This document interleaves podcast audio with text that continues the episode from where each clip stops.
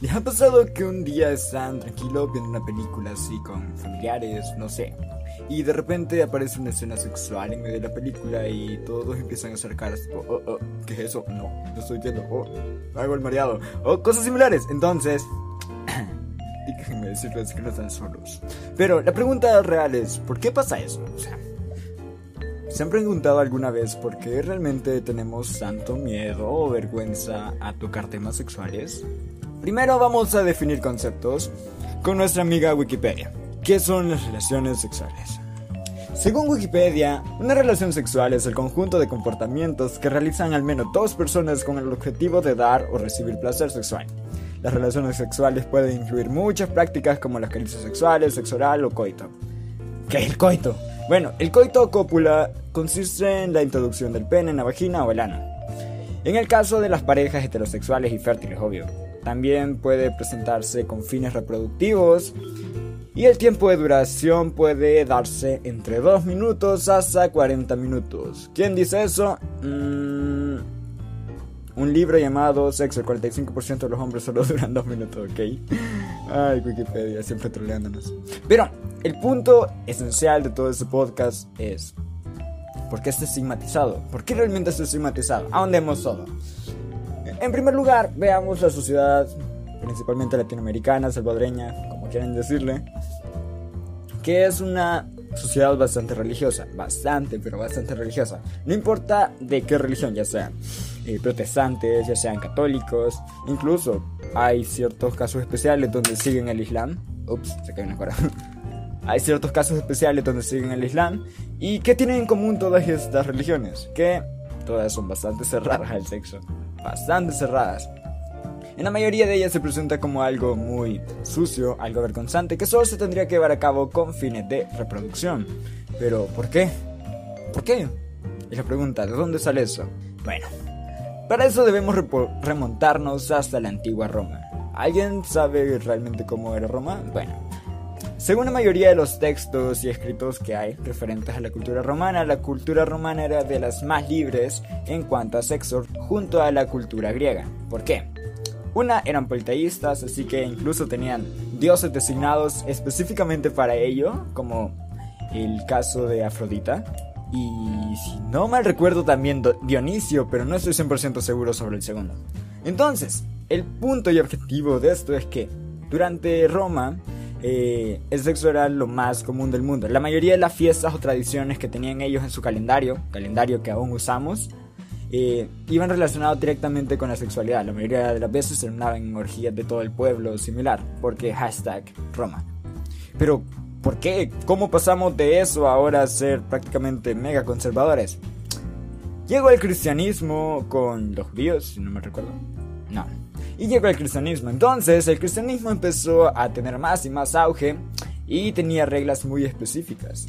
Entre ellas, se empezó a prohibir que estos, este tipo de espectáculos, este tipo de festividades se llevaran a cabo porque eran, no eran agradables ante los ojos de Dios y demás excusas que poco a poco, desde hace 500 años, bueno, no, no, no, no, no me equivoqué, lo siento, desde hace mil años que vienen y vienen y vienen y vienen y vienen. Y la mayoría de las veces las personas que no respetaban eso, ya cuando iba agarrando más confianza y el catolicismo, pues lo que hizo fue torturarlos y matarlos. Sí, así de cruel. Porque antes en antigua Roma era de lo más común ver relaciones entre personas homosexuales y luego eso se fue eliminando a través de fuerza bruta por parte de la iglesia con las famosas cruzadas, con la Santa Inquisición. Entonces, ahora todavía se siente eso, ese como miedo, porque a pesar de que haya sufrido bastantes transformaciones a lo largo del tiempo la religión, sigue teniendo ese toquecito de, uy, no tendrías que hacer eso, uy, no tendrías que hacer eso. Y es cierto, últimamente la, la Iglesia Católica se ha hecho un poco más abierta a esos temas, a la homosexualidad, a la sexualidad en sí, pero no podemos decir lo mismo de los protestantes. Y si se han dado cuenta recientemente acá, lo que más predomina son protestantes. Entonces la mayoría de las personas protestantes son mega, pero mega, mega conservadoras con eso. Y no solo lo vemos en la sociedad, también lo vemos en la escuela, por ejemplo. Sé que recientemente se ha aplicado una nueva como tema. Bueno, sé que se ha aplicado un nuevo tema o materia llamado orientación para la vida.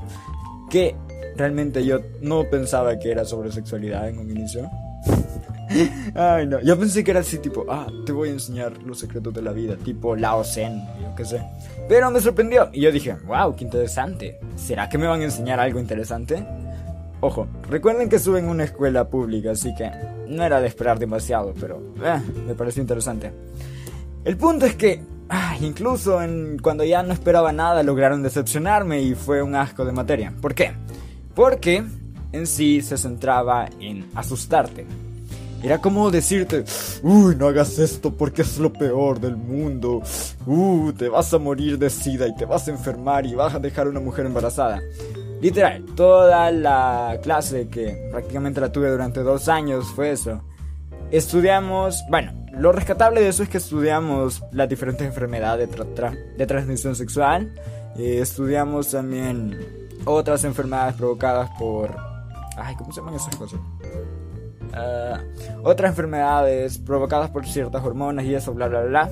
Pero cuando llegamos, cuando llegamos específicamente a la sexualidad, era tipo, no tengan sexo porque es lo peor del mundo y, se van a contagiar. Literal, o sea, y te paso que los maestros eran bastante conservadores, demasiado conservadores, religiosos. Entonces era de las razones por qué la sentí tan así la materia. Y eso la volvió prácticamente un martirio, porque era tipo, mm, vamos a hablar de esto, pero realmente no vamos a hablar de eso. Y realmente eso no es educación sexual, porque te dicen, ah, sí, pueden usar preservativos, pero el mejor consejo del mundo es, no hacerlo. Te quedas como que, chale. ¿Really? ¿Ese es tu mejor consejo cuando estás hablando con personas entre 17, 20 años? Ay, Dios, se nota que entiendes a los adolescentes. Bien, vamos a llegar a un punto muy importante que a todos nos viene a la mente y creo que todos llegamos a considerar en algún punto. Dije punto muchas veces, ¿verdad? Sí es algo que nosotros llegamos a considerar. Es como un pensamiento que nos viene. ¿Es realmente malo o es bueno? Y pues la respuesta es... Ninguna de las dos. En sí, es que ya sé, eso muy, muy gris. No hay ni malo ni bueno, pero tampoco es malo. O sea, la mayoría de las veces nos lo plantean como malo en todos lados. Como que, no, no tenéis que hacer eso porque no va con, el, con Dios. Y no. Incluso si dejamos fuera la religión, nos pueden decir, no, eso no es bueno, no es moral, o te meten otro tipo de miedos, tipo, eh, la sexualidad, te, te, vas a enfermar de algo, mm, vas a dejar embarazada. El de embarazada es como el principal. Y normalmente ese temor se transmite en todos lados, incluso en el hogar. What the fuck, ¿qué fue eso? Ok, incluso en el lugar, la mayoría de las veces a las chicas les dicen tipo, no te quiero ver peñada cuando regreses acá. o sea, literal es como una amenaza de que no quiero que te embaraces. Pero, ah, si, si le preguntan, eh, entonces, ¿cómo evito embarazarme? Obviamente no le van a responder. Lo más que le van a decir es que no tengas relaciones. Y realmente no se aborda este tema como se tendría que abordar en un país en vías de desarrollo, porque digamos que estamos buscando el desarrollo. Y ese desarrollo no solamente se tiene que buscar por el lado económico, también por el lado cultural. Y la sexualidad es algo muy importante en el área cultural. ¿Por qué? Porque también tiene influencia bastante grande en las demás áreas. Díganme, si estando de tener niños, niños y niños, niños a temprana edad, eso va a afectar todos los demás rubros como políticos y económicos con el paso del tiempo. ¿O nieguenmelo? Pero ¿cómo se evita que las chicas se salgan embarazadas? ¿O cómo evita, se evita que los chicos Chale, se me fue la palabra. Ah, los chicos sean promiscuos y anden de allá para acá. Pues, pues, pues buena pregunta. Y es, y la respuesta es educación sexual. Bien, ¿y qué se debe saber primero? Eh, o sea, creo que ya quedó claro de que no lo veo como algo malo, ¿no? ¿Qué se debe saber primero? Bueno, lo principal serían los métodos anticonceptivos, ¿no? ¿Por qué?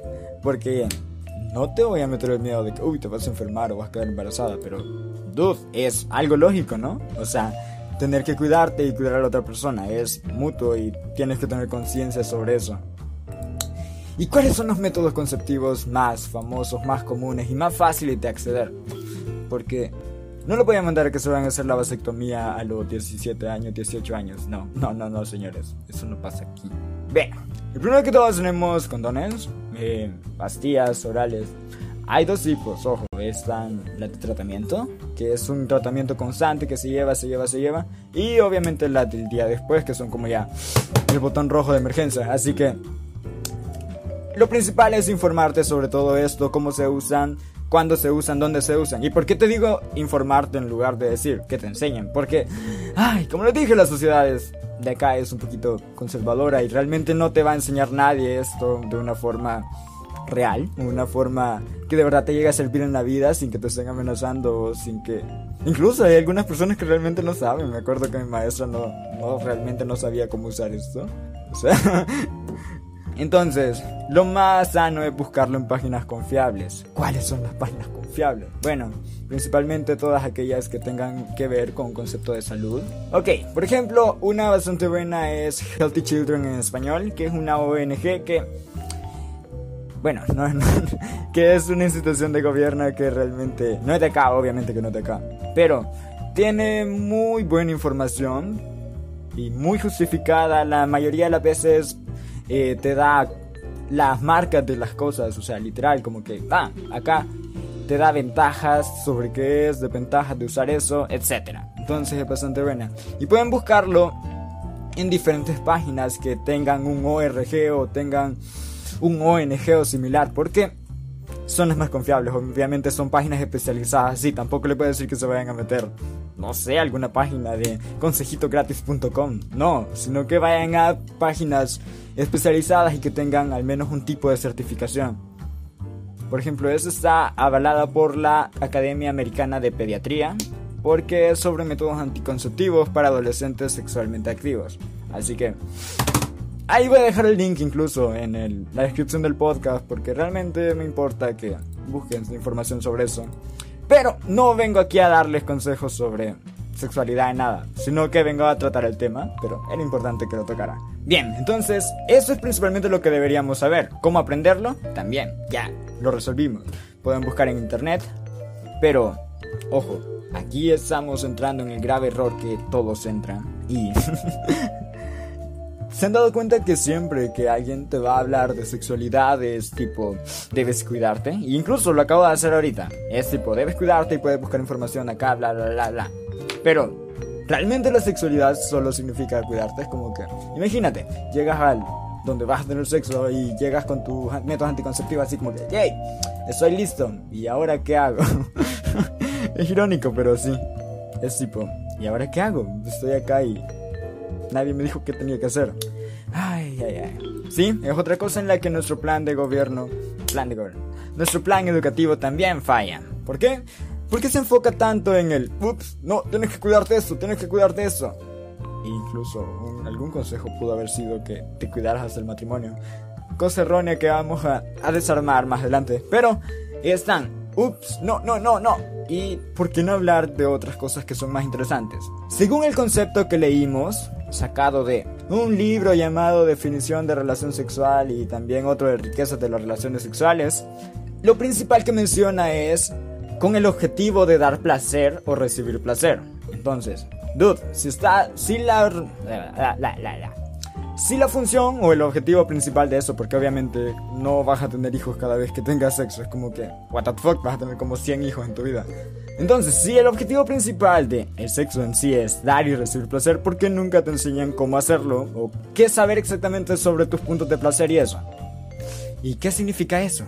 Sí, aunque no lo crean todos, los humanos tenemos diferentes puntos de placer que son, que son estratégicos debido a nuestros nervios, donde nosotros llegamos a sentir más ¿Cómo se diría otra forma de no decir placer? Sería. Sorry, es, que repito muchas palabras. De nosotros llegamos a ser mucho más sensibles. Por ejemplo, mmm, déjeme buscar algo. Ok, aquí está. Por ejemplo, la mayoría de las personas no lo saben, pero el, punto más sensible de una mujer es el clítoris. ¿Alguien sabe dónde diablos es el clítoris? No, ¿verdad? También voy a dejar un link sobre eso. En sí voy a dejar una infografía que te muestra exactamente los puntos ahí dibujaditos con... parece como de esas cositas hechas en Canva. Sí, eh, puntos estratégicos donde la, mayoría de las mujeres tienden a tener un placer. O sea, con los hombres es mucho más fácil porque obviamente los hombres es el glande y ahí muere todo. pero las mujeres no, porque la vagina es mucho más complicada que un pene. Entonces se necesita obviamente algo un poco más específico, así que tranquilos, ah, aquí estoy para ayudarlos. Entonces, como decía, es placer prácticamente casi todo el tiempo. Y nadie dice, oh, pues tienes que buscar esto, porque eso es lo que haría sentir bien a tu pareja. Hay una línea muy delgada entre hacer algo realmente doloroso y hacer algo realmente placentero. Entonces, obviamente tendrían que estudiar, ah, pero estudiar realmente eso. Es como que saber realmente dónde está cada cosa. Y me parece, pero realmente me parece tan increíble que sociedades antiguas como la romana, la griega e incluso la hindú tenían una tenía más apertura a ese tipo de temas. Incluso podemos ver que el Kama Sutra está con los hindúes. Ellos tenían una apertura tan grande que incluso hicieron un libro sobre cómo llegar mucho más fácil a diferentes puntos de placer. Pero no, aquí en Latinoamérica decidimos cerrarnos completamente a eso, ¿verdad? Pero ¿qué pasa? O sea, ¿es realmente malo no saber todo esto? O sea, ¿en qué me afecta como persona? Pregunta obvia que esperaría de cualquiera.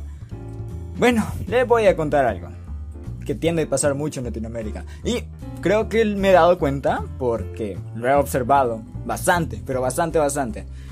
Bien, fíjense, pero detenidamente, en la mayoría de las parejas de personas que están ya casadas y tienen, no digo de esos que se acaban de casar como de 20, 30 años, sino que fíjense en las parejas que están cerca de los 50, tal vez 60 años, se han dado cuenta que no tienen casi ningún tipo de contacto.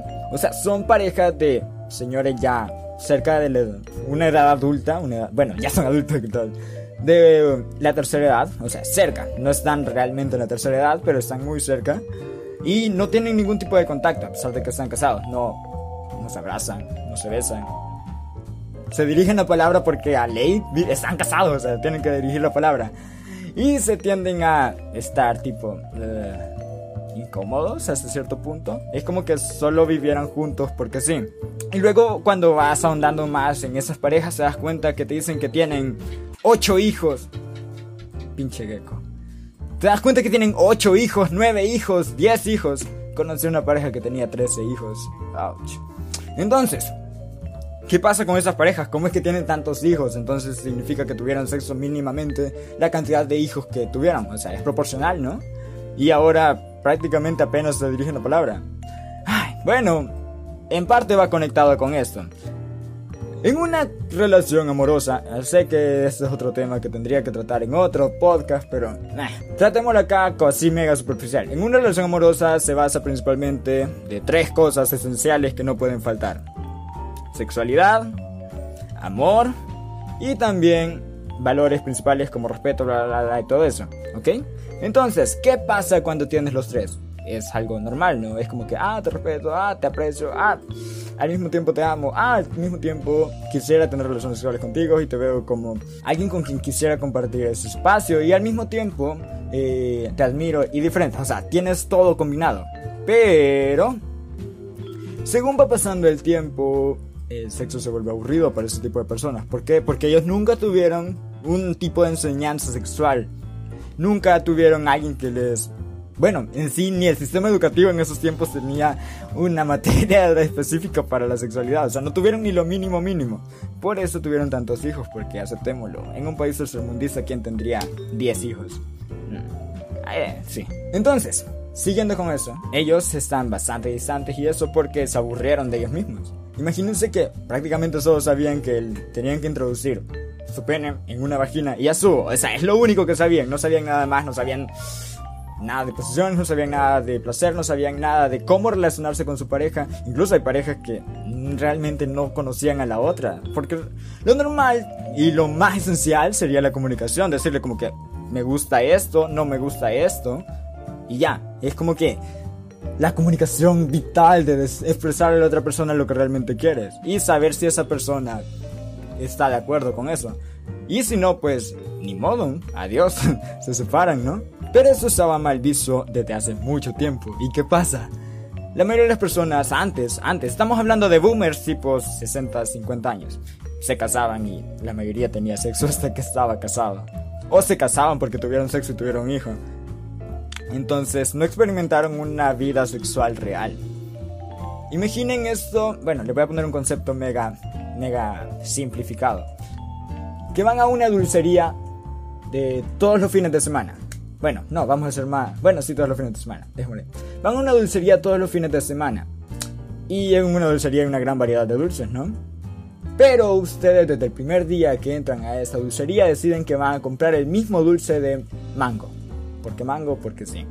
Entonces el mismo dulce de mango todos los fines de semana, una y otra y otra y otra vez. ¿Qué pasa cuando ya estás muy anciano y no sabes qué hacer? No has probado nada más, has probado solo el dulce de mango. Entonces nunca experimentaste un dulce nuevo, nunca supiste, oh, ¿a qué sabe el de fresa? ¿A qué sabe el de naranja? No, o sea, nunca realmente supiste si algo te podía llegar a gustar más o si realmente lo que tienes ahorita te gustaba o no. Entonces no te exploraste a ti mismo y no exploraste tus gustos. Eso tendía a pasar bastante antes, ya que la mayoría de las personas con la primera persona que tenían sexo era a la que dejaban embarazada y se casaban y pues solo se quedaban con esa persona, excepto si eran infieles, pero la infidelidad también es otro tema que se tratará despuesito. Entonces, ¿qué pasa? Se quedaron tanto con lo mismo que nunca supieron que realmente le gustaba o que realmente no le gustaba, o no a certeza, solo tenían una idea vaga. Y pues prefirieron, porque ya saben, hashtag sociedad conservadora, que en lugar de expresárselo a su pareja era mejor idea simplemente no hacerlo y no tratar eso porque es muy conservador. Entonces realmente no les estoy diciendo, wow, tengan sexo con quien quieran. No, sino que exploren diferentes cosas, diferentes personas, porque obviamente no se van a casar con la primera persona que tengan sexo. Espero que no lo hagan, por favor. No se amarren a algo tan rápido. No les estoy diciendo, uff, sean los postmodernos que anden probando todo porque no se quieren quedar sin nada. No, sino que vayan testeando y examínense qué realmente le gusta hacer, qué realmente le gusta que la otra persona haga y, y qué le gusta hacer juntos. Entonces, volviendo a los ancianitos, bueno, no tan ancianos realmente. Esas personas prácticamente se agotaron, o sea, se cansaron de ellos mismos, ya no se, o sea, ya no se atraían sexualmente y pues realmente se quedó como una amistad. Porque ¿qué pasa cuando en una relación tienes solo amor y valores? es una amistad prácticamente. Alguien que quieres mucho y que lo respetas, lo admiras y todo eso. Es una amistad, porque ya no hay un tercer elemento que lo defina como una relación amorosa, que sería la sexualidad. Entonces ahí se murió todo y quedaron como amigos y después seguramente ya ni se toleraron como amigos. Pero todo es aquí, en Latinoamérica, estar cerrado a la sexualidad y no ver nada de sexualidad y taparse los ojos los ojos en todo momento? Pues no. ¿Saben? Realmente la sexualidad contrasta bastante en Latinoamérica porque en las familias y en la sociedad en sí es bastante, oh, no quiero ver eso, no quiero ver eso, y te tapas los ojos y todo. Pero si ves los medios de comunicación, ves Facebook, ves Instagram, ves YouTube incluso, aunque ya no tanto porque es mega family friendly, ves comerciales en televisión, ves comerciales en donde sea, todo tiene que ver con sexualidad. Sí, es extraño, pero sí. Por ejemplo, veas un anuncio de un auto y aparece una chica en traje de baño similar haciendo poses sugestivas. Y es tipo, ¿qué diablos tiene que ver la chica con el carro? Nada, pero ahí está. ¿Por qué? Porque es prácticamente un gancho que las marcas saben que nos llama mucho la atención la sexualidad, ojo, pero mm, nadie tiene que saber porque ante la sociedad somos muy reservados y muy conservadores. Y no lo vemos solo en autos, lo vemos en todo, lo vemos en comida, lo vemos en ropa, lo vemos en perfumes, lo vemos en todo, todo, todo, todo, todo. Así que es demasiado contrastante. Pero al ser algo prácticamente conservado, prohibido, raro en la sociedad, que no es muy común, te da como ese deseo de, mm, me llama la atención. Y obviamente cuando estás tratando de ignorar algo tanto, tanto, tanto, tanto y se te aparece de repente en la cara, lo vas a ver porque lo estuviste ignorando. Y es como que, oh, no quiero ver, pero estoy viendo sin querer. ¿Veis? O sea, se están aprovechando prácticamente de que somos una sociedad tan, eh, tan cerrada. Pero entonces, ya, ya tratamos dos perspectivas diferentes. No debemos tratar la sexualidad como algo reservado, que ay, no debemos hablar de eso porque nos vamos a ir al infierno o es malo para la sociedad. Pero tampoco tenemos que tratarla como que vamos a poner sexualidad en todos lados y vamos a explotar de sexualidad. No, es un tema común, es un tema normal. Pongamos un ejemplo. Cuando tú estás hablando de finanzas, de tu dinero, de, tu, de lo que pagas anualmente, de lo que pagas todos los meses, de tu sueldo, de tus gastos, en qué gastas, cómo lo gastas, no lo hablas con cualquiera, no lo pones con cualquiera en todos lados, no lo... O sea, literal, no anda gritando a todo mundo sobre tu estado financiero, sino que te lo guardas para ciertas personas de confianza, en lugares indicados, o sea, ya saben, personas indicadas, lugares indicados, y no nos hagamos los locos, sabemos reconocer qué personas son las indicadas y cuáles personas no lo son. Entonces, es lo mismo con el sexo. Se puede hablar de ello con personas indicadas en lugares indicados. No lo vamos a estar poniendo en todos lados como que mírenme, porque estaríamos llegando a un extremo completamente desfasado. Y no, no estamos para extremos ahorita. Ya dije, ni blanco ni negro, todo es gris. Entonces, como conclusión, wow, llevo media hora hablando. Ay, eso va a costar editarlo. Sí, ahorita lo único que podemos hacer es tratar de normalizarlo. Lo el primer paso es normalizarlo, porque primero no debemos cerrar a los niños, o sea, no niños realmente, pero no tenemos que cerrar en sí a las nuevas generaciones a que, uy, no, no puedo hablar de eso contigo, no, eso es raro. Y tampoco hay que hablar con ellos de una manera tan estúpida y sosa, sino que hay que hablarlo de una manera tranquila y donde ellos pueden ir aprendiendo y poco a poco irse ambientando con estos temas. Y ya luego, cuando ya quieran entrar a ese mundo, no sea algo raro y no se vean tan confusos. Ya sé, con las antiguas generaciones va a ser muy difícil porque ellos ya formaron su ideología, ya formaron su forma de pensar. Entonces, va a ser demasiado difícil. Pero nosotros, nuestra generación, ya sea millennials y centennials, y las siguientes que vienen, va a ser mucho más fácil acostumbrarse a este tipo de temas y tratar de entenderlo sin ese estigma gigantesco que hay alrededor de él, porque es ilógico tenerlo. O si tu religión te limita a hablar sobre estos temas, bueno, tú decides hasta qué punto te limita tu religión, ¿no? Si no es tan bueno para ti, pues deberías en sí pensar sobre eso y reflexionar sobre hasta dónde permitirle que te permita. Ya sé que es redundante, pero sí. Y pues no solamente tratar de hablar de estos temas, sino que también informar, ya que no solamente vas a llegar a decir lo que crees, que ves o lo que piensas, no, hay que informarte, puedes buscar información por donde sea. Internet ahorita está en su auge y pues tienes millones, pero sin exagerar, millones de páginas donde puedes encontrar mucha información sobre el tema, así que adelante y...